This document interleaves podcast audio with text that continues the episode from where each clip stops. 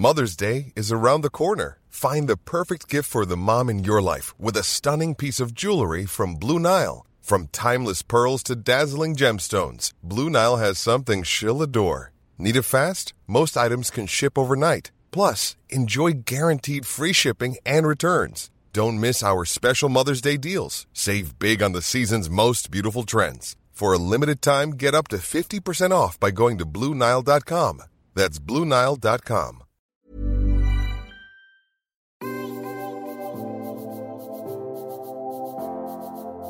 Bonjour Bonjour et bienvenue dans ce nouvel épisode des Impertinentes.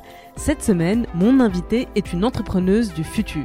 Non, elle n'a pas voyagé dans le temps, mais elle a sans doute pris de l'avance sur les plans du fameux monde d'après.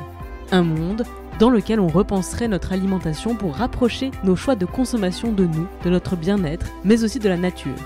Rien de bizarre à l'intérieur. C'est la promesse des encas sucrés et salés de la marque Funky Veggie. Sa cofondatrice Camille Azoulay vient également de publier chez Larousse Ma vie en plus funky et veggie, la green attitude pour se faire du bien sans se prendre la tête. Au micro des impertinentes, Camille revient sur son parcours entre Paris, la Chine, l'aventure entrepreneuriale, ses obstacles et ses victoires. Bonne écoute.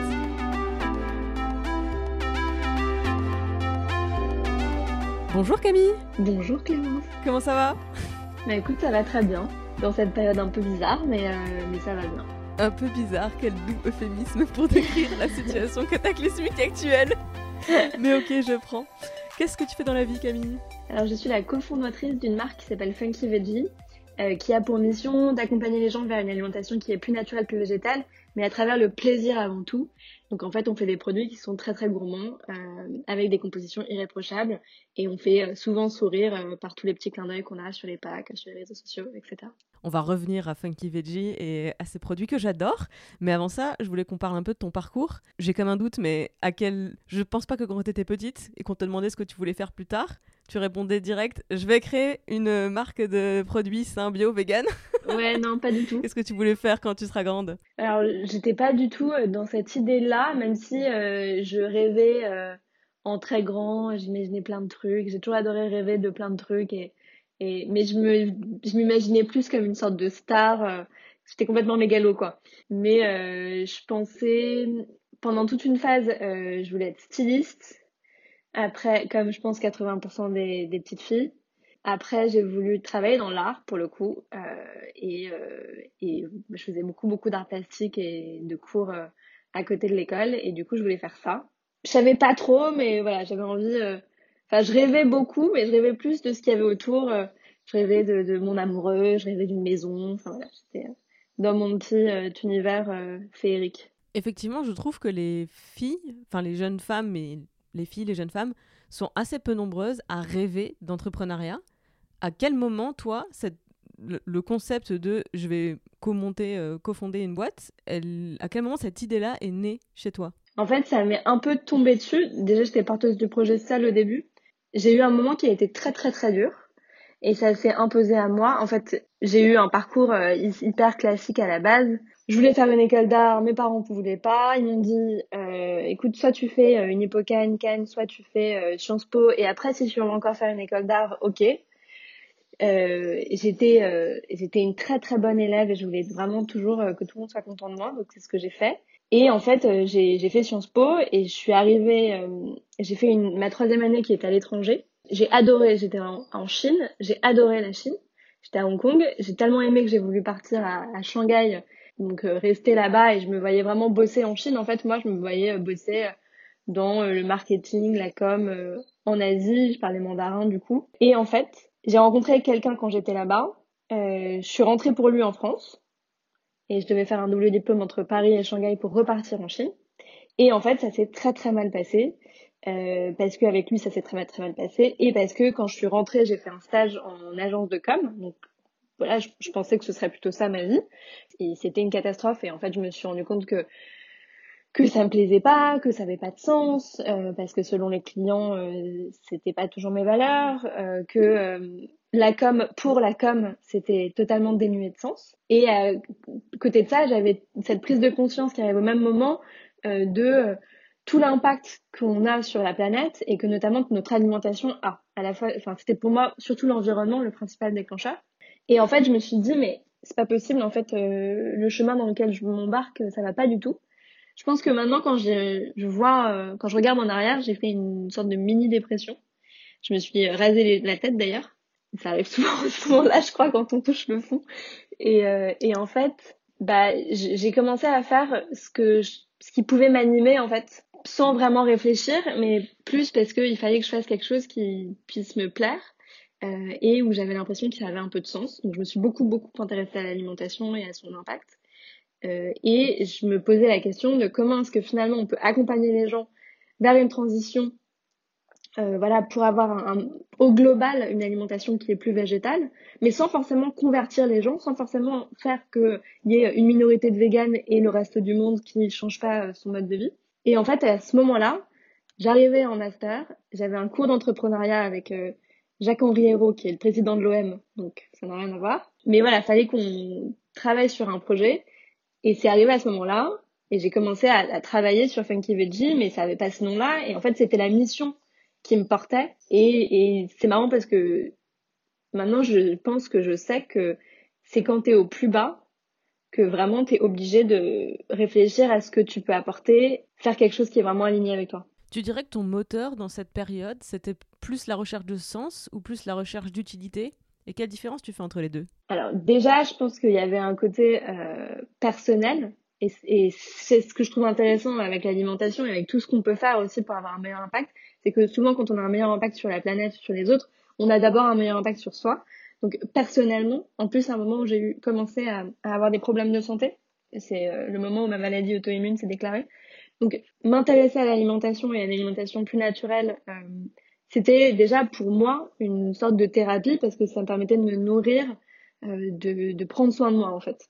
Donc, je pense qu'il y avait ça euh, et j'en étais pas forcément consciente à l'époque, mais, mais c'était en fait un acte délibéré de, de soin de moi. Se faire à manger et cuisiner, c'est ça aussi. Et après, je pense que c'était plus la recherche de sens. Et en fait, j'avais été j'avais été un peu euh, dégoûtée par le monde de l'art parce que euh, parce que j'avais découvert le monde des collectionneurs d'art où en fait euh, c'est une sorte de de monde de la finance mais appliqué à l'art. Ça m'avait un peu écœurée et aussi ce qui m'embêtait dans l'art c'était le côté entre guillemets gratuit même si c'est pas le cas mais le côté superflu, le côté on n'en a pas besoin et finalement on fait une œuvre mais une œuvre de plus. Euh, et je sais que c'est strictement personnel et que c'est pas le cas, mais c'est vrai que moi c'est un truc qui me stresse l'idée d'accumulation et de rajouter quelque chose au monde euh, qui est pas forcément nécessaire. Et en fait, dans l'alimentation, je retrouvais cette euh, dimension artistique parce que c'est très créatif, c'est très artistique, et il y a aussi toute une mise en scène et tout. Et en même temps, elle était à la fois esthétique et fonctionnelle et utilitaire et euh, éphémère puisque euh, bah quelque chose qui se mange voilà ça se mange et ça disparaît et après ça nourrit et ça se transforme etc et donc ça ça je pense que c'est c'est j'ai un peu euh, dévié mon envie de faire des choses artistiques là-dedans. Et donc c'était pas du tout réfléchi à l'époque. Je pense que c'était vraiment euh, juste un acte créatif pour moi et quelque chose qui me semblait être aligné avec ce que je pouvais apporter et avec euh, l'état actuel de la planète. Mais c'était égoïste à la base, je pense. Bah, je retiens exactement ça de ta réponse. Je retiens que tu t'es mis au centre de ton projet et ça, je crois que c'est un très très bon conseil à donner à celles qui nous écouteraient, de, de ne pas s'oublier quand on, quand on lance un projet, qui soit artistique, entrepreneurial, euh, peu importe le domaine. C'est, je trouve ça hyper intéressant et j'avais, je pense que j'avais jamais identifié ça euh, dans, une, dans une démarche entrepreneuriale. Euh, mais justement, entre l'idée et le résultat, l'entreprise, il y, a, y, a, toute une série de, de haies que sur un parcours de 100 mètres haies que moi personnellement je me vois pas du tout franchir. Est-ce que tu peux revenir un peu sur ce parcours-là? Parce que donc, tu t'arrêtes à... Euh, en master, tu as, un cours d'entrepreneuriat et entre le moment où tu te dis j'ai une idée de j'ai une idée d'entreprise, j'ai une idée de projet et le moment où ça devient une entreprise avec tout un vocabulaire dont on entend beaucoup parler en ce moment de, de, et qui fait peur, hein, c'est-à-dire de charge, de coûts, de, de, pression, de, des, gros, des gros mots euh, qui sont balancés en permanence là en ce moment, c'est, ça fait peur, vraiment ça fait peur. Donc est-ce que tu peux revenir un peu sur ce parcours de création d'entreprise Déjà, jamais j'aurais, à l'époque, je me serais projetée dans tout ça. Vraiment, je voyais pas à pas devant moi et, et je voyais ce qui me faisait du bien pas à pas. Et donc, je pense que le plaisir et ce qui allume une étincelle chez soi, c'est le premier truc qu'il faut suivre. J'arrive dans ce master, j'ai ce cours qui était passionnant, vraiment, qui était, bah, je pense, le cours qui m'intéressait le plus. Et mais, mais moi, j'avais pas du tout pensé à ça avant. Et j'avance sur ce projet plus comme un hobby que en me disant que je vais le lancer. Et parce que, parce que à ce moment-là, ma vie, elle était un peu vide sous plein d'aspects et que je me plonge là-dedans. Donc, je, travaille dessus. Ça a eu deux noms avant, enfin, qui veut dire dans, le, dans mon idée et dans nos idées, c'était, euh, au début, c'était matcha. Donc, non nul, puisque si tu tapes matcha sur Google, tu tombes sur la poudre de thé. donc, tu t'en fous. Euh, et le deuxième, c'était Vegan Mayday, qui était quand même euh, trop. Euh, le, mot vegan, c'est un mot qu'on veut pas trop utiliser, qu'on évite d'utiliser parce que c'est un mot qui est très connoté en France, très militant. Donc j'avance sur le projet et le, prof d'entrepreneuriat nous conseille de faire des startup week-ends, euh, qui sont des sortes de marathons entrepreneuriaux qui durent un week-end. En fait, on arrive le vendredi soir, on pitch une idée. Si on n'a pas d'idée, en fait, on rejoint une équipe euh, avec un partage d'idées, de projets. Euh, et euh, l'idée, c'est de passer tout le week-end, donc euh, jour et nuit vraiment, euh, à travailler sur le projet, à, faire pondre un business plan et compagnie, avec un pitch final le dimanche soir devant des gens qui peuvent t'aider à vraiment faire décoller ta boîte et à, lancer concrètement ton business. J'en fais euh, un premier où mon idée est pas retenue, donc je travaille sur un autre projet, je me souviens même plus. J'en fais un deuxième qui était le vendredi soir du Bataclan, donc euh, évacué. et j'en fais un troisième où euh, vraiment je devais pas aller, mais mon, mon copain à l'époque euh, m'inscrit alors que j'avais des examens, donc je me souviens c'était c'était à Polytechnique, donc à Villepinte. Et c'était un le samedi j'avais un examen à Paris à Sciences Po, donc je fais l'aller-retour en RER. Bon au départ je pensais vraiment pas y aller, mais je sais pas, je me chauffe, j'y vais. Et là pour le coup mon projet est retenu. Euh, et le week-end est une catastrophe euh, parce que euh, finalement mon équipe se désolidarise dès le samedi, donc un jour après, enfin juste le, lendemain, et commence à démonter le projet qui en fait avait la même mission mais c'était pas du tout la même chose. L'idée c'était des paniers prêts à être cuisinés, donc un peu comme fait Kitok.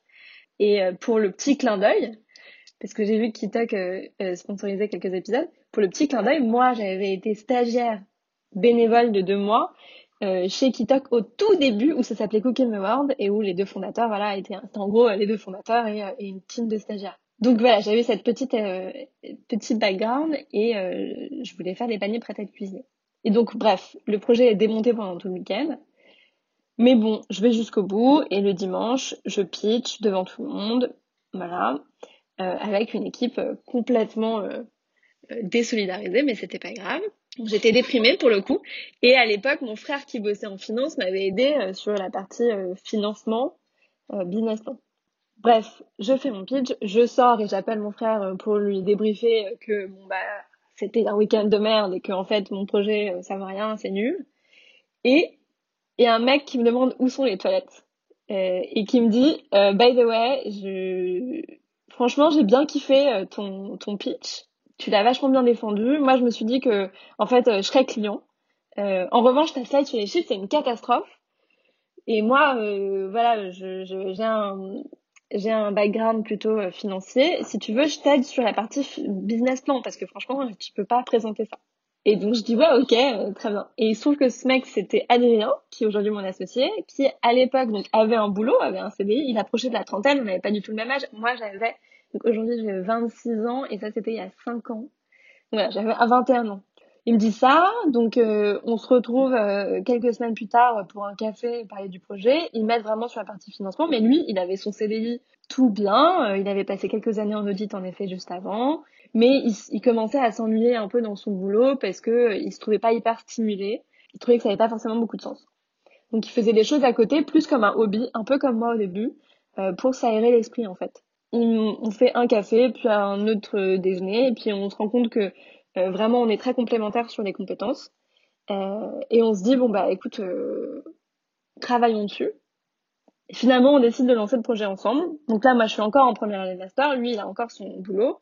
Et en fait, on se fait du 20h minuit pendant, euh, pendant trois mois euh, pour bosser sur le projet. Et c'est comme ça que ça a commencé. Et en fait, on a lancé la boîte en juillet 2016. Donc moi, il me restait encore une année d'études et Adrien a quitté son boulot. Et je me souviens, bah, moi au départ, je cherchais quelqu'un d'autre avec qui me lancer parce que je pensais pas qu'Adrien lâcherait tout pour moi. Et, euh, et en fait, euh, il m'a dit, écoute, faisons-le ensemble. J'ai bien réfléchi. Adrien est très posé, très raisonnable par rapport à moi. Euh, et il m'a dit, bah, écoute, euh, franchement, ça marche hyper bien entre, entre nous, l'association. Donc, euh, si ça marche pas, on vendra des chaussettes ensemble. je sais pas, on s'en fout, mais, mais on arrivera à vendre des trucs ensemble. Et donc, juillet 2016, on lance la boîte et on lance en se disant comment est-ce qu'on peut lancer en ayant zéro euro en fait parce qu'on voulait pas investir l'argent tout de suite et on voulait tester euh, et donc on a, à l'époque ça s'appelait Vegan My Day, on a créé un compte Insta où on a commencé à partager des recettes et à voir comment les gens réagissaient. Et on a fait quand même des paniers prêts à être cuisinés, euh, qui étaient vegan, bio, locaux, livrés Paris intramuros et où en fait euh, une fois par semaine tu recevais tout ce qu'il fallait pour cuisiner un repas pour deux personnes. Voilà. Mais des paniers vegan bio locaux, c'était pas du tout dans l'optique de démocratisation dans lequel on est aujourd'hui et dans laquelle on voulait être. Et donc en fait, on a utilisé ça pour un générer de l'argent parce qu'en fait les clients commandaient leur panier avant que nous on paye nos fournisseurs, qui à l'époque était le Naturalia d'en bas, je précise. Et deux, pour commencer à créer une communauté et avoir en fait des bêta-testeurs de produits qu'on voulait destiner euh, plutôt à la grande distribution, puisqu'on voulait être accessible. Et donc euh, voilà, le, point de départ, c'était euh, il y a bientôt 4 ans, en juillet 2016, on a créé la société. Et du coup, aujourd'hui, vous vendez des boules Mais alors, je n'entends pas dans ton parcours de formation euh, ou de, de, passage par une école de cuisine euh, ou même de chimiste pour, pour apprendre à composer des recettes. À, euh, pourtant, c'est toi qui les, qui les fais, les recettes. Ouais, alors en fait, je me suis vraiment plongée dans l'alimentation. J'ai lu beaucoup, beaucoup, beaucoup, beaucoup de choses sur l'alimentation. Quand j'étais en Chine aussi, j'avais, j'avais m'étais beaucoup intéressée à la médecine chinoise. Et j'avais eu un cours d'histoire de l'alimentation qui avait été juste passionnant. Et c'est là où je m'étais rendu compte que manger euh, des protéines animales, c'était pas naturel, entre guillemets. En fait, ce cours-là, il était, euh, il m'a vraiment passionné sur l'alimentation. Et il fallait d'ailleurs écrire une autobiographie alimentaire, qui était juste, euh, je pense, le boulot que j'ai le plus préféré de toute ma scolarité. Et j'avais toujours eu un rapport assez particulier à l'alimentation parce qu'en plus, j'ai eu une petite période anorexique comme beaucoup de, jeunes femmes quand j'étais ado. Et donc, en fait, travailler sur Funky Veggie et l'amont de Funky Veggie, pour moi, c'était faire la paix avec tout ça et euh, comprendre enfin que euh, l'alimentation, c'était source de plaisir, mais pas que, et que, en fait, euh, ça allait main dans la main, que le plaisir n'était pas contre la santé, au contraire. Et donc, je me suis beaucoup, beaucoup intéressée via plein de livres, j'ai beaucoup appris. J'ai fait une petite formation de naturopathie, mais vraiment juste des, des, petits ateliers du soir pendant un moment.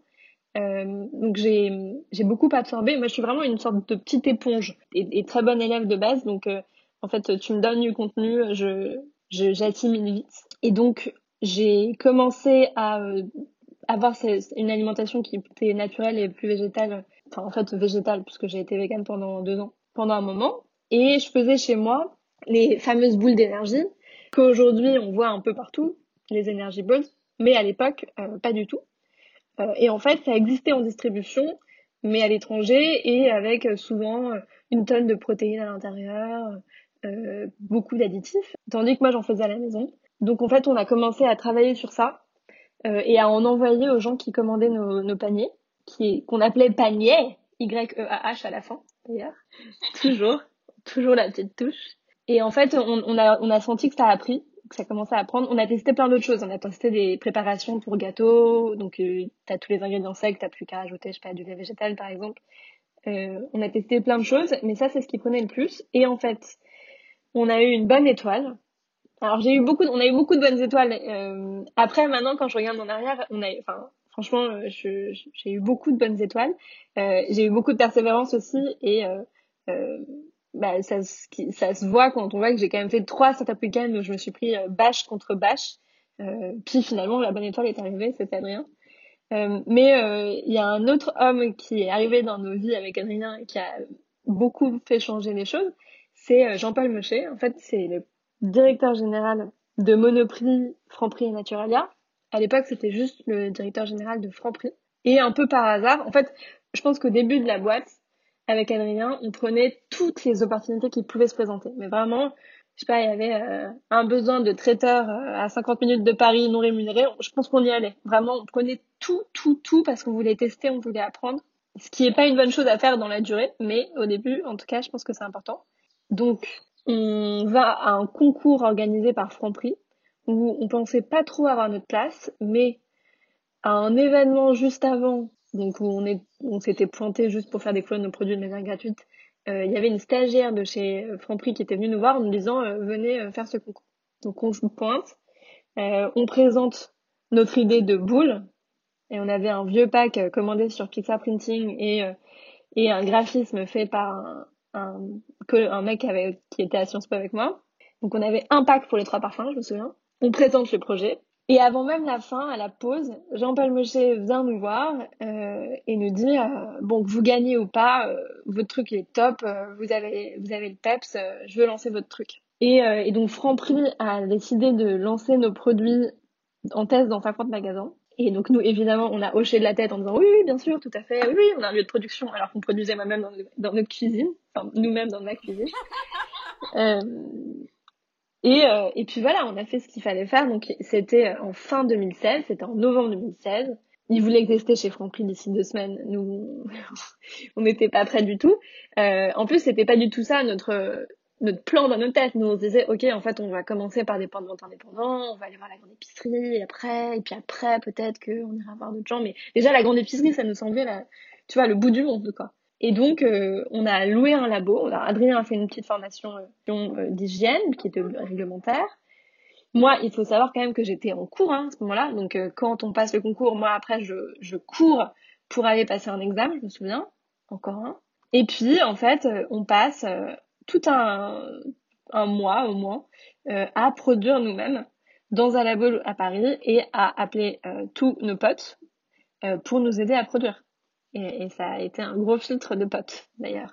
Et du coup, euh, on commence à produire et on se dit, ok, très cool si on arrive à produire, mais euh, je me souviens qu'il fallait livrer 2000 unités pour Franprix. Mais, mais si les produits arrivent au magasin, mais qu'en fait, personne ne les achète, euh, on va partir aussi vite qu'on est arrivé, parce que c'était quand même un test et qu'ils voulaient voir si ça performait ou pas. Donc, on se dit, ok, on fait une campagne de crowdfunding, comme ça, ça nous aide un peu à financer le matos pour produire, et surtout, ça nous permet de créer une communauté et de faire en sorte que ces gens qui nous soutiennent via KissKissBankBank, le jour du lancement, aillent en magasin et aillent acheter les produits. Et c'était ça qui était important, c'est que les gens achètent le produit. Et, euh, donc c'est ce qu'on a fait. On a lancé en express, en 10 jours, je me souviens que KissKissBankBank nous a pris pour des fous, une campagne qui s'appelait Par amour des boules, qui était très très décalée, qui était franchement rigolote. Et en parallèle de ça, notre communauté Instagram commençait à monter un petit peu. Et donc en février 2017, euh, on lance en test chez Franprix et ça se passe bien. Euh, et euh, et ouais, la campagne avait hyper bien marché. On avait fait 70% euh, le premier jour. On a eu 400 contributeurs, il me semble. Euh, donc ces 400 personnes sont tous allées dans leur magasin. Et puis Franprix a décidé de continuer à, à, à proposer les produits. Sauf que nous, notre problème à l'époque, c'était que bah on continuait à produire nous-mêmes euh, et que c'était c'était très très chronophage et très très fatigant. Et en fait ça ça a été je pense le truc le plus difficile depuis le début c'est que ça a pris un an et demi pour qu'on réussisse à trouver quelqu'un qui voulait bien produire pour nous. Parce que c'était un produit qui était tout nouveau qui était cru euh, personne savait le maîtriser. Euh, donc c'était très très très compliqué. Et on a euh, à ce moment-là pris une stagiaire agro Zoé euh, qui est ingénieur agro, qui aujourd'hui est notre responsable produit, qui a été notre premier CDI, et qui nous a vraiment aidé euh, pour vraiment euh, externaliser la production. Et, et on a commencé à produire ailleurs seulement fin 2017. et là, on a pu du coup bah, passer à davantage que 50 francs prix parce que jusque-là, on ne pouvait pas produire pour plus. Puis on n'avait pas le temps de s'en occuper. Et, et, voilà, s'ouvrir peut-être à, à d'autres points de vente, à d'autres enseignes et tout ça. Waouh, quelle superbe histoire. Ça, c'était le chapitre 1, la boule. Vous avez... vous avez presque été dépassé par votre propre succès. Ouais, bah au début, on a été. Franchement, là, comme ça, ça a l'air drôle, mais franchement, au début, c'était. Euh, je me souviens de, de, de journées. Moi, pour moi, la production, c'était vraiment dur. C'est vraiment un truc euh, que j'aimais pas faire. Bon, voilà, on, on, avait nos blues, là, même quand il faisait hyper chaud, en plein été, on transpirait de ouf, t'avais le mixeur à fond. Franchement, c'était, c'était pas du tout agréable. Et là, euh, j'ai été très découragée à ce moment-là. Déjà, le truc, c'est que à chaque fois, on pensait que ce serait dans, je sais pas, dans deux semaines que ce serait fini. Donc, euh, je me souviens que si on m'avait dit dès le début, ce sera fin 2017, j'aurais peut-être pas signé, mais comme c'était à chaque fois une échéance qui était repoussée, euh, finalement, bah, tu réfléchissais pas, t'avançais pas, après pas. Et ouais, non, c'était, c'était pas très fun comme période. Et puis en plus, à l'époque, les gens nous prenaient pas trop au sérieux parce que bon, il y avait Franprix, mais il y avait que Franprix. On était aussi un peu regardés de haut par euh, euh bah, les points indépendants euh, et les magasins bio parce que euh, on avait pactisé avec l'ennemi en étant dans une ancienne grande distribution. Donc vraiment, c'était c'était assez dur. Puis en fait, en 2018, c'est là où on a commencé vraiment à à prendre du recul, à prendre notre envol. Et en fait, on avait identifié qu'on pouvait rendre la boule encore plus gourmande en faisant un cœur fondant. On avait vu que c'était possible, donc on a eu une bourse de la, de la BPI, de la Banque, euh, Banque publique d'investissement, exact, euh, pour, euh, bah, pour travailler sur le process de fabrication de cœur de boule, qui est le même principe, mais avec un cœur fondant. ça nous a pris un an. Et puis finalement, on a lancé Cœur de boule, qui est la même chose, mais avec un cœur fondant. donc vachement plus gourmand et totalement dans dans le message qu'on donne euh, autour du plaisir. Et puis ça a pris de plus en plus de place. Et là, on, la boucle est bouclée puisqu'il y a euh, un mois, euh, on a annoncé que on arrêtait les boules. Et bon, depuis, on a lancé aussi une gamme petit déjeuner et une gamme apéro. Un des trucs qu'on avait dû mettre de côté à l'époque, c'était le bio, parce que, bah, en fait, il fallait assurer une marge aux enseignes qui nous distribuaient euh, et il fallait euh, voilà avoir une structure de coût qui était saine et euh, du coup on pouvait pas se permettre de rester bio en se lançant euh, avec Franprix en se lançant au début. Et du coup on s'était dit bon bah on fait agriculture raisonnée on fait de notre mieux et le jour où on grandit on a plus de volume donc on peut gagner un petit peu sur sur nos coûts et ben à ce moment là peut-être que on passera tout au bio et là, voilà, on, est enfin arrivé. On a maintenant tout passé euh, en 2020 au bio, au label bio, euh, sans changer nos prix. Je voudrais qu'on vienne justement un instant sur euh, les produits et la, composition, parce que je pense que c'est... Alors, contexte pour celles qui découvriraient mon, mon, parcours à moi dans cette interview, mais je suis végétalienne depuis assez longtemps. Et j'ai vu arriver en France la tendance végane, comme tu disais tout à l'heure je pense qu'un point qui est. Euh, enfin, c'est très à la mode en ce moment d'étiqueter les, produits comme euh, euh, bio, vegan, naturel. Enfin, naturel, ça veut rien dire naturel, mais alors aujourd'hui, tout, est naturel. c'est un argument de vente. Et hum, ça ne renforce pas, je trouve, la confiance des consommateurs et des consommatrices quand tu, vas dans un, rayon et tout est passé à du marquage vert, à du. Voilà, voilà des, des, étiquettes du marketing qui rappellent la nature, etc. Et pour des produits dont la composition, dès que tu retournes et que tu lis la liste des ingrédients, c'est euh, euh, au troisième ingrédient, tu, tu sais déjà plus le lire tellement c'est un nom chimique euh, indéchiffrable. Enfin bref. Et, et, toi, tu me le disais, ta démarche, ça a été d'abord un retour à une alimentation saine. Du coup, j'aimerais qu'on parle un peu de qu'est-ce qu'il y a dans, vos produits chez Funky Veggie euh, sur, quoi vous vous basez pour faire ces choix-là et, comment vous vous débrouillez pour réussir à produire ça? Parce que, est-ce que c'est en France? Est-ce que c'est à l'autre bout du monde? Tu vois, de venir un peu sur. Aujourd'hui, euh, j'ai l'impression que beaucoup de marques font euh, du bio, vegan, naturel, etc. Qu'est-ce qui vous distingue de toutes ces marques qui font un marketing très performant sur ça? Bah, alors nous, une des, expressions qu'on a utilisées au début et qu'on continue d'utiliser, c'est rien de bizarre à l'intérieur. Euh, donc euh, et à chaque fois on le détaillait, donc pas de sucre ajouté, pas de colorant, pas de conservateur. En fait, rien que tu puisses pas comprendre directement et avoir dans ta cuisine potentiellement.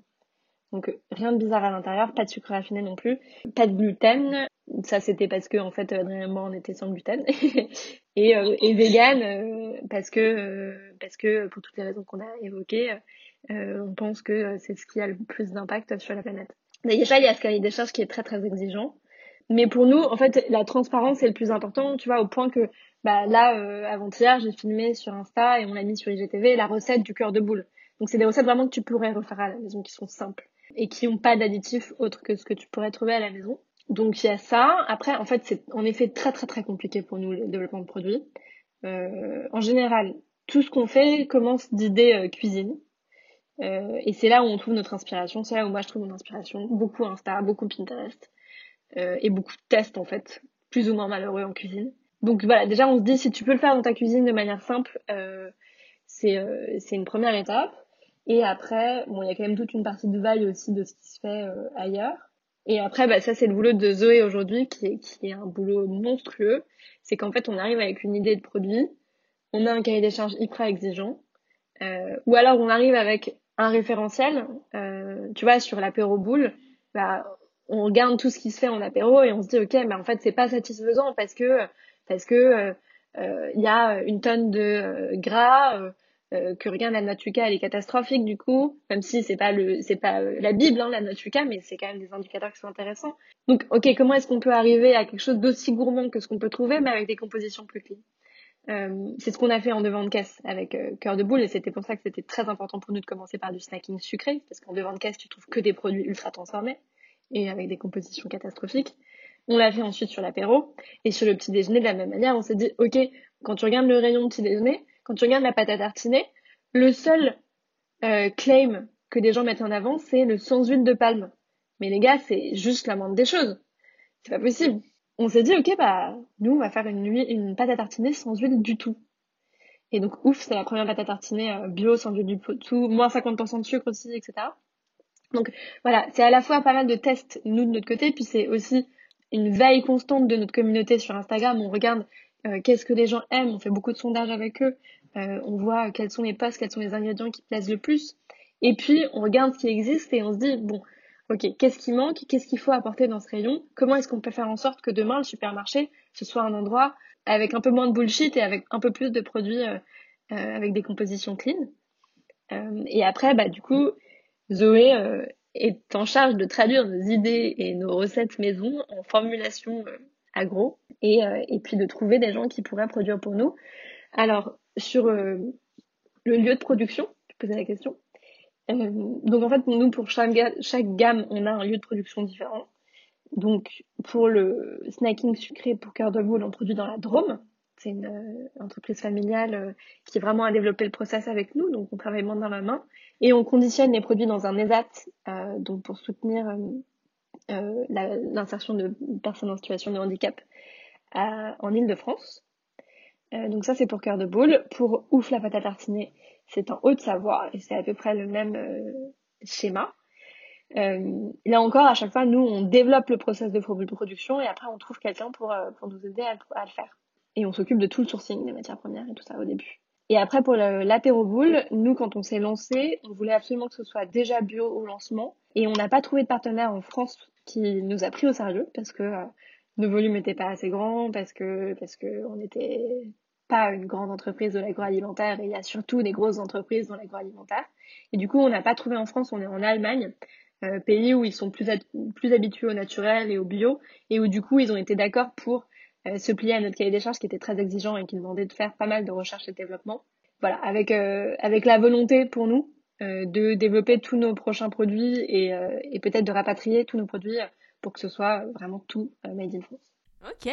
Je voudrais te poser une question plus sur l'aspect nutrition, notamment autour du sucre, parce que ça, j'ai vu que c'était une claim qui était vraiment mise en avant sur le pas de sucre ajouté. et c'est aussi un sujet que j'ai beaucoup vu surgir dans l'actualité ces dernières années autour du sucre. Euh, le grand méchant sucre, euh, c'est très mauvais le sucre. Et hum, je pense que j'ai jamais vraiment compris la différence entre les, entre les sucres. Euh, il y a une histoire de pic de glycémie, il y, a une histoire de qualité de sucre. Je n'y connais absolument rien. Et d'ailleurs, je mange très peu de produits sucrés parce que ben, moi, j'ai intégré que le sucre, c'était pas bien. Du coup, est-ce que j'ai tort? Non, alors c'est pas. dans tous les cas, euh, un aliment est un aliment et je pense qu'il n'y a pas de mauvais aliments.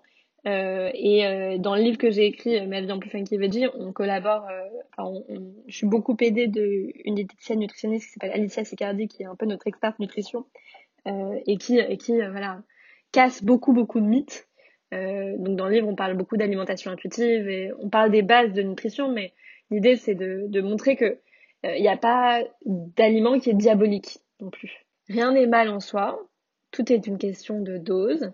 Euh, manger quand on n'a pas faim aussi, c'est pas grave de temps en temps. Tout va bien. Donc déjà, je pense que les filles, il faut qu'on se, fasse descendre la pression d'un coup, là, tout va bien sur l'alimentation, il n'y a pas un aliment mauvais par, euh, par défaut. Donc le sucre, le sucre il, est partout, quelque part, puisque déjà dans n'importe quel aliment, il y a du sucre au final. Dans, dans les pâtes, dans le riz, il y a du sucre, c'est juste que c'est ça, ça, prend plus de temps au corps pour le couper en petits morceaux et en faire euh, le sucre euh, tel qu'on aurait du sucre blanc. Ok?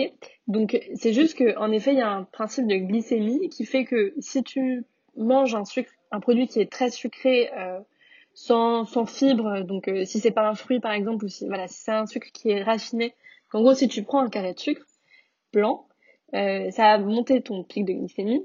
Alors je n'ai pas la mécanique exacte en tête, mais on avait fait un article sur le sujet, mais en gros ça va donner envie de sucre très très peu de temps après, et ça va épuiser ton organisme parce que en fait tu, tu le fatigues en faisant ça. Euh, et juste, tu vas rentrer dans une spirale où le sucre appelle le sucre et où tu vas toujours avoir des, fringales.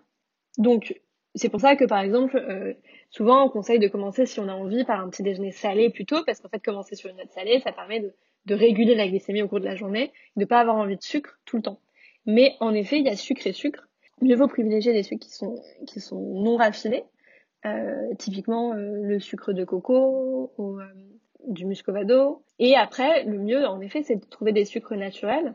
Euh, donc, euh, le sucre de coco, nous, c'est le seul sucre qu'on utilise qui est dans euh, la pâte à tartiner, puisque dans la pâte à tartiner, on était obligé quand même d'ajouter un petit peu d'aspect sucré. Parce que le sucre de coco, c'est celui qui a l'indice glycémique le plus faible et en plus qui est le plus intéressant pour l'environnement. Il a été nommé sucre le plus durable par l'ONU, même si je ne trouve toujours pas la source de cette info, même si je la vois partout. Donc si quelqu'un a cette source, je suis preneuse. Euh, donc le sucre de coco, il est très intéressant. Et après, nous, sur nos snacks sucrés, on utilise la date. Et le sirop de date, le sucre de date, c'est des sucres qui sont intéressants parce qu'en effet, ils ont aussi des indices glycémiques qui sont plus faibles. Et surtout, comme ils ont des fibres et des vitamines et des minéraux, ils, apportent autre chose que juste le sucre. C'est ça qui est important, c'est que un aliment, ça apporte pas juste un certain taux de protéines et de glucides et, et de calories. Déjà, ça apporte le plaisir qu'on a à manger. Donc, euh, c'est le plus important c'est comment est-ce qu'on va le savourer. Et en plus, ça apporte plein d'autres choses qui peuvent nourrir à la fois notre, corps et notre esprit. Voilà, nous on privilégie les sons qui sont les plus brutes possibles, qui sont les moins transformés possibles, euh, qui euh, sont euh, voilà comme la date des fruits en fait, des fruits secs, voire des, des vraies purées de fruits sur nos prochains produits. C'est un produit, c'est quelque chose qu'on est en train de, faire. J'y vois un peu plus clair. Merci beaucoup pour ces explications. Euh, je pense qu'on va. Alors, j'avais une dernière question sur la partie vraiment euh, entreprise. Et après, je te propose qu'on passe à la partie euh, parcours sur le, questionnaire des impertinentes. dans tout ce que tu as raconté tout à l'heure sur la création d'entreprise, sur le développement des produits, je t'entends très peu parler de risque, alors que c'est, je pense, le mot-clé que j'aurais associé spontanément à entreprise, risque. Euh, c'est prendre des risques, c'est risqué, c'est compliqué. Et hum, est-ce que c'est, est-ce que cette notion de risque, c'est quelque chose qui était avec toi pendant ces années-là? Est-ce que tu t'es euh, demandé parfois, régulièrement, euh, pourquoi je fais tout ça? Est-ce que je serais pas mieux avec un CDI quelque part? Hum, Est-ce que cette, cette, notion de risque, elle t'a, elle t'a pesé? Ou est-ce que c'était un moteur? Ou est-ce que c'était une inconnue qui flottait un peu très loin de toi? Je suis assez confiante, euh, mais euh, en fait, ce qui s'est passé, c'est que déjà, le fait d'avoir créé la boîte quand j'étais encore étudiante, finalement, c'était aussi une chance dans la mesure où, tu vois, je devais pas euh, rapporter un salaire à la fin du mois. Il me restait un an d'études. C'était pas grave, en fait, que juste je fasse pas les soirées BDE. C'était pas grave si c'était, voilà, c'était une expérience pour moi et pour apprendre, et je me disais pas qu'il fallait que j'aille tout de suite un CDI. Et en fait, à la fin de mes études, on était, on était en salle, euh, on, on était en cours à Sciences Po, et je me souviens que dans mon master en communication, tous les élèves de communication, les uns après les autres, reçoivent le même euh, coup de fil de L'Oréal, qui, euh, qui propose un, entretien pour un boulot. Donc, ils faisaient un peu leur pêche euh, chez Master Communication de Sciences Po. Et je me souviens leur dire, bah écoutez, euh, voilà, moi je, j'ai lancé ma boîte, mais si ça prend pas, est-ce que je peux vous appeler dans un an. Et je me suis dit, voilà, écoute, je me, donne euh, un, an pour voir si j'ai un horizon de, de pouvoir me payer. Et, euh, et voilà, en fait, c'était comme ça. je me, je me suis dit, bon, bah, au pire, cette expérience, je pourrais la revendre euh, d'un point de vue professionnel. bah, j'ai eu un luxe qui est que j'avais mes parents qui, qui me soutenaient et qui étaient OK pour me soutenir un an. et ça, je sais que c'est pas donné à tout le monde, et c'est une énorme chance que j'ai eue. Et j'avais un associé, j'ai un associé qui est, qui est, en fait, moi, je suis le penchant très optimiste, très confiant, et lui, c'est l'inverse. Lui, il est dans les chiffres, il est souvent pessimiste. Euh, et donc en fait moi mon rôle c'est toujours de contrebalancer le truc. Et donc en fait tu vois je, je me posais pas la question parce qu'en fait Adrien gère toujours les, les, les, mauvais scénarios. Donc je sais qu'en fait quelqu'un y pense et que moi je peux juste avancer et faire mon truc. Et puis euh, bon tu vois si on se casse la gueule on se casse la gueule. Mais en fait l'enjeu au début il était franchement pas énorme. Et comme on a commencé avec des bases qui étaient très saines, sans aller voir d'investisseurs, il n'y avait pas trop d'enjeux. Euh, et le jour où on est allé voir des investisseurs, bah, les bases étaient, étaient saines. Donc, euh, et puis voilà, on est, on allait voir que euh, quelques euh, jeunes investisseurs. On n'a pas fait de levée de fonds comme, comme beaucoup de boîtes. Donc voilà, en fait, y avait, déjà, il y avait une partie qui était pas trop d'enjeu. Et puis au-delà de ça, je pense que je suis une nature un peu insouciante. Et oui, j'ai eu des gros moments de découragement et de risque et de, où je me disais, et ça a pas tellement de sens. Puis tu commences à voir les gens autour de toi qui, qui commencent à avoir leur premier boulot, qui ont des salaires super sympas, qui, qui ont plein d'afterwork, enfin qui ont des moments. Et en même temps, je voyais les potes d'Adrien qui eux étaient autour de la trentaine et euh, je me souviens avoir fait l'anniversaire d'Adrien de ses 30 ans au tout début quand on a créé la boîte et entendre tous ces potes qui étaient là euh, à parler de leur taf et, et de leur galère et du fait que bon oui ils étaient bien payés mais qu'en fait euh, à part ça c'était pas ouf et je me disais ok j'ai pas du tout envie de me rentrer là-dedans je pense qu'une fois que tu t'es lancé dans l'entrepreneuriat et que tu bosses pour toi-même et que tu fais quelque chose qui te fait kiffer sur certains aspects, parce qu'il y a quand même plein d'autres aspects qui sont beaucoup moins kiffants, aujourd'hui tu me dirais euh, va bosser pour quelqu'un incapable. Incapable. Je suis pas adaptée du tout. Donc euh, bon, je me suis lancée, je pouvais plus du tout faire marche arrière. Quoi. Donc aujourd'hui, si tu devais revenir en arrière pour te parler, Camille, 21 ans, euh, qu'est-ce que tu aurais envie de lui dire? Quel conseil tu lui donnerais? Hmm. Qu'est-ce que tu aurais voulu savoir avant tout ça? Je pense que, euh, franchement, c'est dur. Euh, je, je, dirais, écoute, fais ton truc. Il y a une certaine arrogance quand tu crées ta boîte parce qu'il y a, y a ce truc de genre. Enfin, tu vois, tu vois très grand, t'es très. T'as plein d'étoiles dans les yeux. Et en même temps, à côté de ça, t'as des moments où juste t'as l'impression que tout ce que tu fais, c'est nul et que ça sert à rien. Donc je pense que j'aurais dit, euh, écoute, voilà, euh, continue pas à pas. Je pense qu'il faut pas regarder forcément euh, la big picture trop vite. Enfin, oui, faut avoir en fait un cap à se donner, mais faut pas se dire, ah ok, il faut que je sois là dans six mois et tout. Juste avancer pas à pas, savoir comment faire des, conneries, mais que c'est ok, que tout vient en temps voulu mais franchement, je saurais pas comment dire. Genre, je, je me dirais, bah, écoute, euh, franchement, euh, ce que tu fais, ça te fait kiffer, continue. Et, euh, et te compare pas. Franchement, te compare pas. Ça, c'est, c'est un des vrais sujets quand tu crées ta boîte, mais toujours. C'est juste faire son truc en fonction de ce qui allume quelque chose chez soi ou pas. Et du voisin, on s'en fout totalement. Merci beaucoup Camille, je trouve ça hyper intéressant. Vraiment, je trouve que ça, dit, beaucoup sur le parcours que tu as eu, le fait que euh, tu n'aies pas vraiment euh, de conseils précis à, te donner si tu pouvais revenir en arrière.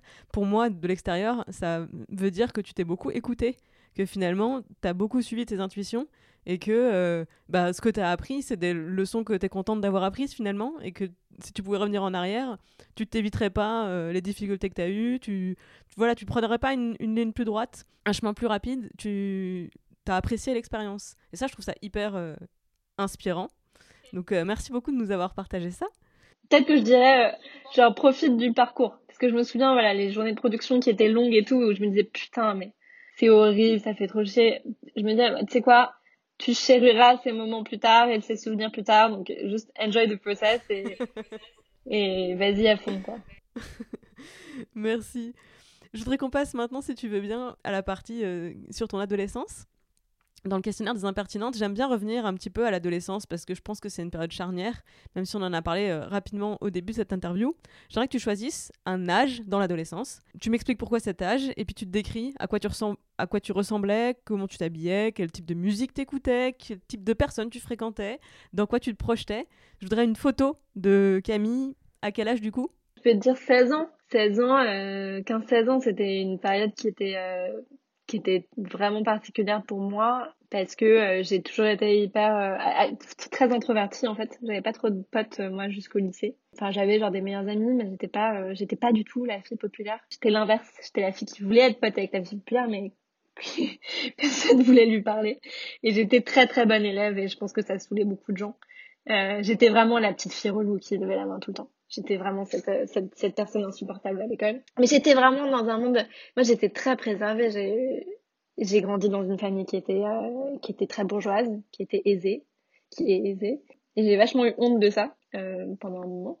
Et ouais, j'étais très, j'étais très euh, préservée. Euh, tu vois, je vivais dans le 7e à Paris. Euh, enfin, je, moi, c'est, mon voyage en Chine et c'est, mes années euh, euh, quand j'étais à, à l'université qui m'ont fait ouvrir les yeux. Mais avant ça, voilà, j'étais très dans mon petit monde avec ma petite maison, mes petits parents, tout ça. Quand j'avais 16 ans, j'étais dans un lycée public et c'est là où vraiment bah, je me suis fait mes vrais premiers potes qui sont toujours mes meilleurs potes et où euh, bah en fait avant ça j'étais dans un lycée privé catholique là je suis arrivée dans un lycée public quand même donc c'était quand même différent et je me suis ouvert à d'autres choses j'étais un peu l'ovni parce que j'étais euh, déjà avant euh, j'étais juive dans un lycée dans un collège école privée catholique donc j'étais un peu la seule me laisser de côté et là en fait enfin j'avais un peu ma place et je me suis fait mes premiers potes alors c'était une période qui était positive et négative aussi sur d'autres trucs c'est juste euh, au moment où j'ai fait ma petite phase d'anorexie.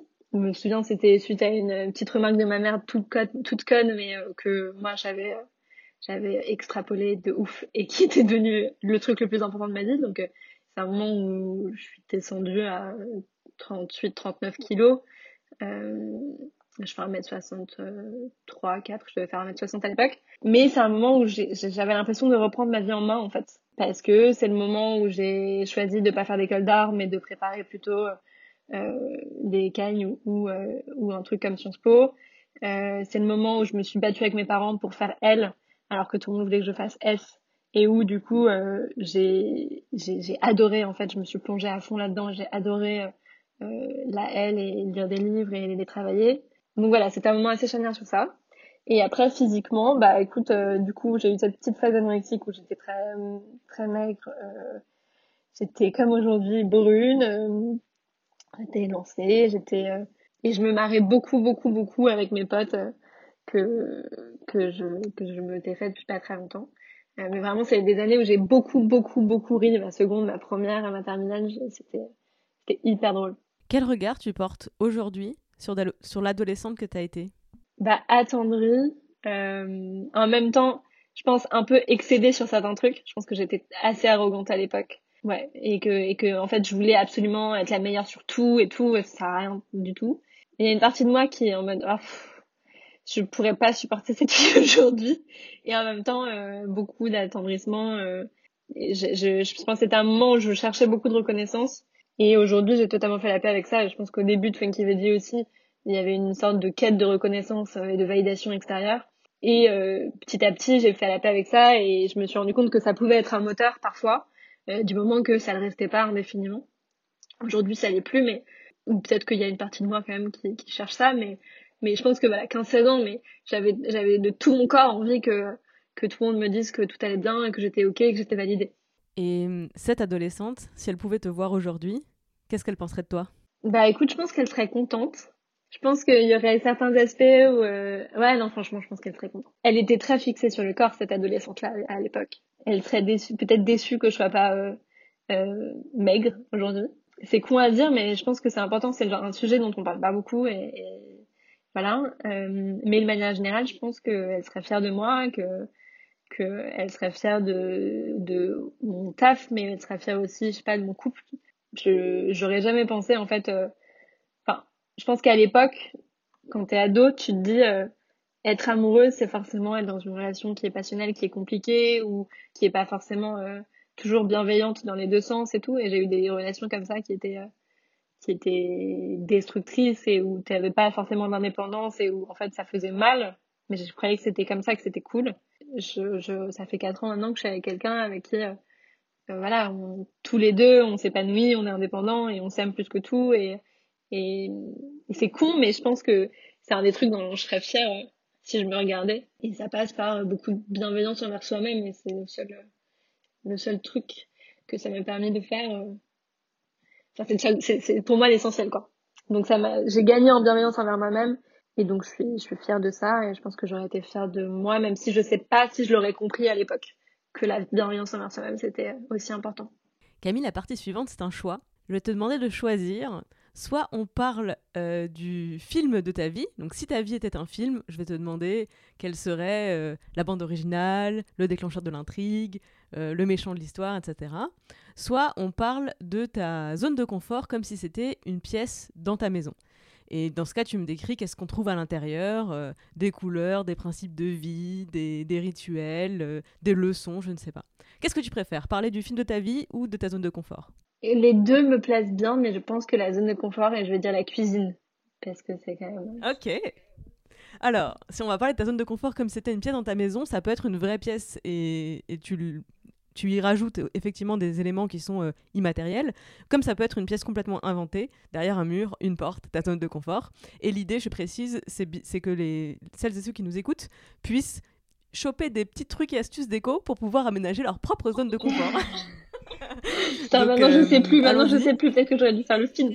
Je ne sais pas. Bon, écoute, lançons-nous. si ta zone de confort était une pièce, tu me dis, ce serait la cuisine? Pourquoi? Non, mais en fait, je pense que ce serait une zone hybride. Ce serait un truc chelou ce serait une cuisine ouverte euh, avec euh, une salle de euh, yoga slash bureau. Déjà, ce serait une pièce assez perchée avec une vue parce que je suis assez perchée et parce que moi j'aime bien avoir une chambre à moi, une salle un peu où je suis seule. j'aime beaucoup beaucoup la solitude. Donc voilà, une salle un peu perchée, un peu hybride. Et il y aurait donc à la fois une cuisine fully equipped avec tout et nickel. Et je pense que tout serait très blanc, très immaculé et beaucoup de choses dans les placards. J'aime bien euh, avoir très peu de choses et voilà, avoir vraiment euh, une, vision euh, dégagée. Et il y aurait un bureau devant une fenêtre avec plein de verres derrière et un tapis de yoga au milieu. Voilà. pourquoi yoga?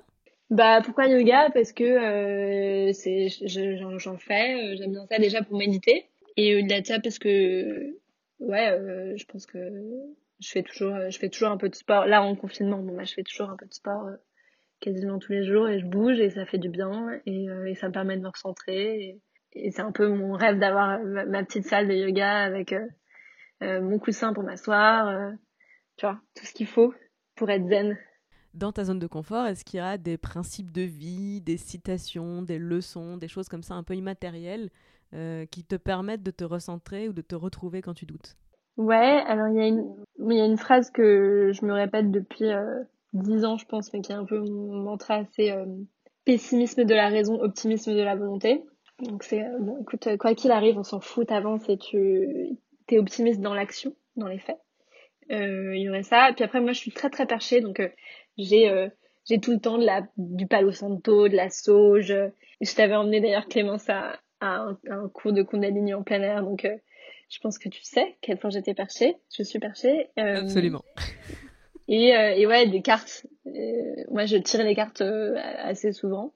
J'ai j'ai un tarot, j'ai des trucs, mais, mais avec des, toujours des illustrations qui sont hyper modernes. Qu'est-ce que ça t'apporte quand tu tires des cartes? Parce que, bon, tu dis t'es perché, euh, je me reconnais aussi dans ce que tu dis là, on a tous et toutes des croyances, je pense, et je me doute bien que si tu tires au tarot et que les cartes prédisent que euh, ta boîte va couler, c'est pas pour autant que tu vas déposer le bilan dans la semaine, tu vois. Donc, qu'est-ce que ça t'apporte, puisque ça n'est pas de la vérité scientifique? Déjà, je pense que ça m'apporte de l'ancrage. J'ai tendance à être très dans les airs, très euh, vraiment trop hyper concentrée sur ce que je fais, et du coup, un peu obstinée et, et têtue. Et en fait, faire ça, ça me permet de m'arrêter, de m'ancrer un petit peu, euh, pareil que la méditation. Et euh, ça me donne une dose de confiance, en fait. Parfois, voilà, il y a une phrase qui va résonner, parfois pas. J'ai l'impression que c'est quand même un petit coup de pouce, comme un petit clin d'œil de genre euh, d'un truc extérieur que je pourrais pas nommer ou d'un truc qui est en moi-même en fait plus. Donc voilà, ça, ça m'apporte un peu de confiance, un peu d'ancrage. C'est un peu l'écho de la conviction, ce dont tu parles. C'est-à-dire, tu as déjà une conviction intérieure, mais quelque part, c'est comme euh, tirer à pile ou face et en, étant contente ou déçue du résultat, ça conforte une sensation que tu avais déjà. C'est un peu ce que tu décris? Tu vois, c'est un peu genre, euh, t'es le petit poussé, t'as des cailloux sur une route, tu vois. C'est un, un, peu des, des rappels euh, de, du chemin sur lequel t'es, quoi. Et ça permet aussi, parce que comme ces, cartes qui sont toujours quand même super euh, abstraites et, tu vois, c'est pas très concret, ça permet aussi d'avoir une sorte de recul et de réfléchir et de se dire, ok, attends, euh, à quoi ça pourrait faire référence. C'est pas forcément que ça fait référence ou quoi. Je pense que c'est sûr que c'est une dose de croyance qui est énorme. Euh, et pour moi, voilà, euh, une carte que je vais tirer va pas déterminer ma journée, mais ça me donne un sentiment de confiance et ça me, ça me permet de prendre du recul et d'aborder les choses de manière, je sais pas, plus sereine. Puis j'aime beaucoup les rituels aussi. Par exemple, est-ce que tu as des rituels qui, que tu décrirais comme faisant partie de cette zone de confort? Ouais, bah j'écris tous les jours, tous les matins. C'est le premier truc que je fais. Donc je pense que c'est le premier truc. pour moi, c'est ma, c'est ma plus grande thérapie d'écrire.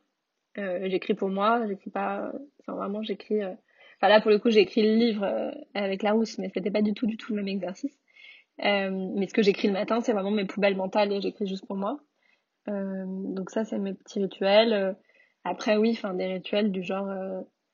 je me lève, je me gratte la langue, qui est un rituel ayurvédique. Tu un des trucs que j'arrive pas à arrêter, c'est le café parce que le rituel du café, de me faire un café et de ce moment du temps aussi d'aller dans un café à Paris qui me manque énormément, ça fait partie d'un rituel que j'aime le plus. Donc, euh, donc ouais, j'ai, pas mal de rituels et puis mes journées sont assez, le matin est toujours assez ritualisé. Donc ouais, et dans ma, salle, je pense qu'il y aurait quelques petits, il y aurait pas mal de livres aussi. Et, euh, pas mal de livres féministes et pas mal de livres aussi euh, qui, un des trucs moi qui m'a grave aidé, c'est euh, d'essayer de, synchroniser mon travail avec euh, mon cycle et de le considérer comme une force. Et bon, je suis pas du tout euh, parfaite là-dessus, mais c'est un des trucs qui m'a le plus appris ces derniers mois. Oui, alors ça, j'imagine que c'est un gros avantage d'être sa propre boss, c'est que tu peux décider de travailler moins ou de travailler différemment pendant tes règles ou quand ça va pas, quand tu as vraiment une baisse d'énergie? Ouais, ouais, après le problème c'est que tu peux jamais dire je pars en congé et euh, ciao et je peux pas du tout voir de mail de la journée. C'est mon gros défi de 2020. Je m'étais dit que j'arriverais à faire une semaine euh, vraiment sans regarder mes mails du tout et en, étant off totalement. Et euh, je devais faire cinq jours qui sont tombés au début du confinement. Donc, donc non. Et là, le confinement pour nous est particulièrement intense d'un point de vue boulot. Mais écoute, je, ne, désespère pas. J'espère que je vais y arriver. Mais oui, oui, c'est clair que après, euh, je suis très libre et euh, le truc c'est en fait t'as tendance à travailler plus quand tu bosses pour toi-même parce que parce que tes horaires sont peut-être pas euh, tu finis peut-être pas à minuit mais en fait t'es tout le temps en train de regarder un peu euh, enfin c'est ton bébé donc forcément t'es toujours en train d'actualiser les dernières infos les derniers chiffres les derniers mails donc je travaille sur moi pour moins actualiser mais c'est dur mais oui en effet je prends je prends du temps pour moi quand j'ai mes règles je prends du temps pour moi je le dis pas forcément mais mais voilà et euh, je me justifie de moins en moins auprès de l'équipe en fait. Au début, à chaque fois que je partais du bureau, je disais que j'avais tel ou tel rendez-vous. En fait, aujourd'hui, je dis rien et je m'en fous. Et donc, ça, ça fait que si j'ai envie de sortir prendre un café puis de bosser après, je fais ce que je veux. Si j'ai envie de, de, de, de rentrer chez moi euh, et de bosser plus tard ou pas, on s'en fout. Et, euh, et je, je me justifie pas, quoi. Tu emploies combien de personnes aujourd'hui? On est, euh, là, on est 11 avec, avec wow. Après, il y a les lieux de production du coup que je compte pas. Franchement, belle gosse. merci. Merci beaucoup pour ce tour, cette visite guidée de ta zone de confort. On a tous et toutes rencontré des obstacles dans la vie. Est-ce qu'il y a une épreuve qui t'a particulièrement marqué et pourquoi Comment tu l'as dépassée Si c'est quelque chose avec laquelle tu vis, ben, comment tu vis avec Est-ce que tu peux nous, nous, en parler un peu? Ouais, bah, je pense que le, le, le moment le plus compliqué pour moi, c'était juste avant la création de la boîte. C'était c'était quand je suis rentrée de Chine et que, que mon monde s'est effondré parce que je me suis rendu compte que le taf que je voulais faire, euh, ça allait pas le faire. euh, que la personne avec qui je pensais vouloir être, euh, ça allait pas le faire non plus. Euh, que les valeurs dans lesquelles j'avais baigné depuis euh, mon enfance, euh, ça allait pas le faire non plus. Je me suis sentie complètement un ovni dans ma famille et je, je voilà, j'avais l'impression de pas du tout avoir ma place. donc j'ai été, je me j'ai dû créer mes propres mes propres démarches pour avoir mes propres règles au final en fait mais euh, je pensais pas qu'il y avait d'autres gens qui les partageraient avec moi euh, donc ouais ça c'est un moment très dur et après euh, pour être hyper transparente avec toi et je pense que c'est une des premières fois que j'en parle mais c'est important parce qu'à mon avis toutes les filles qui nous écoutent il y a beaucoup de filles qui ont le même sentiment le rapport au corps je pense qu'aujourd'hui pour moi c'est le plus gros challenge parce que parce que c'est malgré moi j'ai grandi dans un univers où euh, être mince, euh, c'était euh, c'était à valider, c'était à prouver. et je suis mince, hein, mais je suis pas un mec, mais je suis tout à fait normale. Et, et en fait, le rapport au corps, c'est quelque chose qui est inscrit dans mon cerveau. C'est-à-dire qu'en fait, j'adorerais m'en foutre totalement. Parmi mes meilleurs potes, tu vois, il y a Claire de chez Meuf Paris. Euh, c'est-à-dire qu'on passe, je pense, 70% de notre temps libre ensemble, on est tout le temps ensemble. Et elle-même, elle me dit que, bah, elle-même, elle doit détricoter des, des, des trucs euh, liés au rapport au corps, euh, alors qu'elle elle a une marque qui euh, rappelle tous les jours aux femmes à quel point elles sont fortes et à quel point elles ont pouvoir. Euh, donc, pour moi, je pense que le plus gros challenge aujourd'hui, c'est détricoter tous les clichés qu'on a autour du corps féminin. Effectivement, je pense qu'on est très très nombreuses à être en difficulté sur ce, sur ce sujet. Teaser, mais j'espère avoir dans les semaines à venir des intervenantes également sur le sujet du body positive et en particulier donc sur le sujet du rapport au corps. Euh, donc euh, merci pour ce merci pour ce partage. Euh, Camille, tu es entrepreneuse. Quel est le meilleur conseil qu'on t'ait donné dans la vie? Non, bah tu vois cette phrase que j'ai lue, je pense quand je passais mes examens, quand je passais mon bac, pessimisme de la raison, optimisme de la volonté, c'est vraiment la phrase qui me suit et que je trouve tellement tellement juste. C'est vraiment juste tu fais ton truc et puis et puis, euh, quelles que soient euh, les, euh, les, les, les pensées que tu as, en fait, on s'en fout du mental. Juste laisse-le de côté. Et s'il veut penser, s'il veut penser au scénario euh, dégueulasse, fine, qu'il fasse son truc. Mais, mais, mais toi, avance pas à pas. Et, et cette phrase, j'aime beaucoup. C'est une phrase de Romain Roland, apparemment. Est-ce qu'il y a une critique ou un reproche que tu es fier d'avoir reçu? Ouais, bah écoute, avec mon associé, on est très très différents. Et je pense qu'au début, on s'engueulait beaucoup. Aujourd'hui, on considère que nos désaccords sont, sont positifs en fait. Et font vraiment avancer la boîte. Et nous font avancer nous. Et donc en fait, au départ, je pense que voilà, on, s'est beaucoup rentré dedans. Toujours le cas, parfois. Ça a pointé du doigt plein de faiblesses que j'avais. Euh, tu vois, je suis pas du tout minutieuse. Je suis pas du tout dans, je suis pas du tout assez dans le détail. Euh, je vais vite.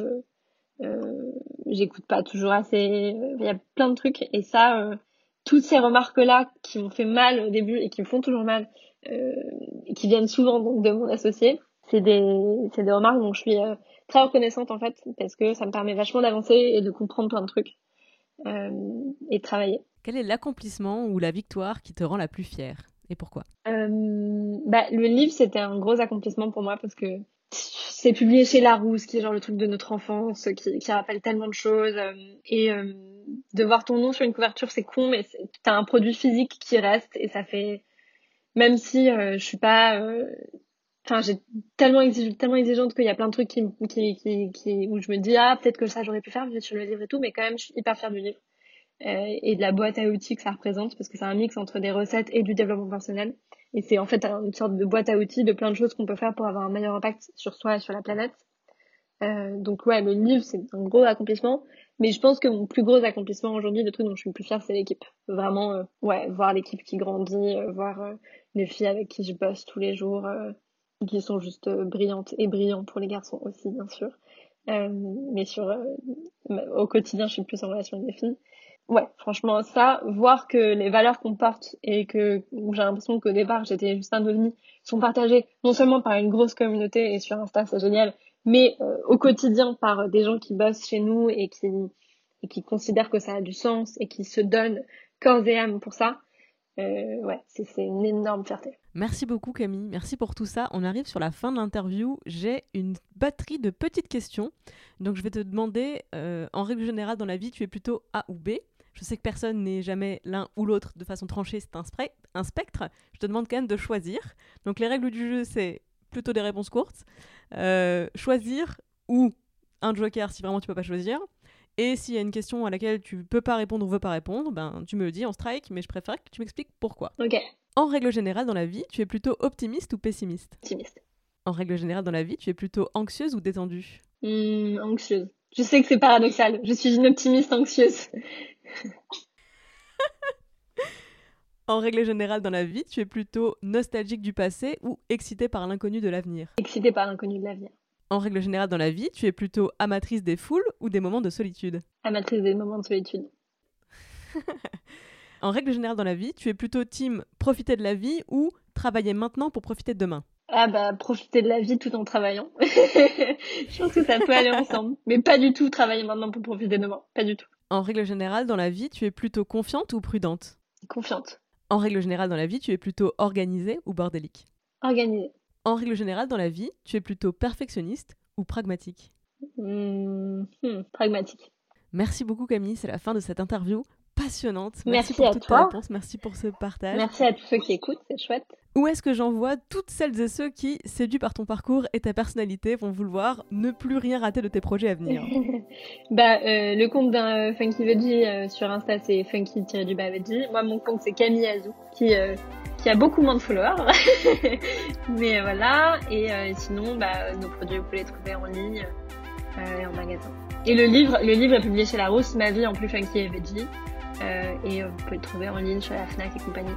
Et euh, dans les meilleures librairies hors confinement.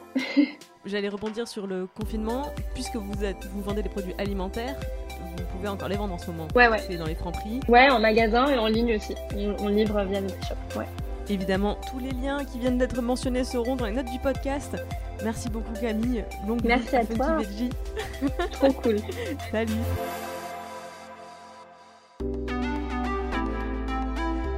Merci beaucoup d'avoir écouté cet entretien jusqu'au bout. J'espère que vous avez pris autant de plaisir à l'écouter que moi à le réaliser. Les Impertinentes est un podcast d'interview parcours portrait réalisé par moi-même. Je suis Clémence Bodoc, rédactrice en chef des podcasts Tuto Conquérir le Monde. Vous pouvez retrouver toutes les émissions sur les flux de Tuto Conquérir le Monde, Activiste et Les Impertinentes. Vous pouvez interagir avec moi sur Instagram à travers le compte atconquérir.le.monde ou sur mon compte clem underscore podoc. Je me finance entièrement grâce à la publicité et à vos dons sur Patreon, c'est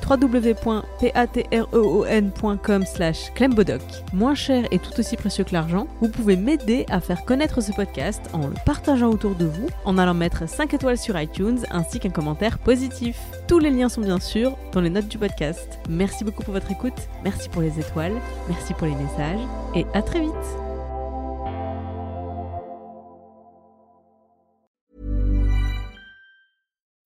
When you need mealtime inspiration, it's worth shopping Kroger, where you'll find over 30,000 mouthwatering choices that excite your inner foodie. And no matter what tasty choice you make, you'll enjoy our everyday low prices, plus extra ways to save, like digital coupons worth over $600 each week. You can also save up to $1 off per gallon at the pump with fuel points. More savings and more inspiring flavors make shopping Kroger worth it every time. Kroger, fresh for everyone. Fuel restrictions apply.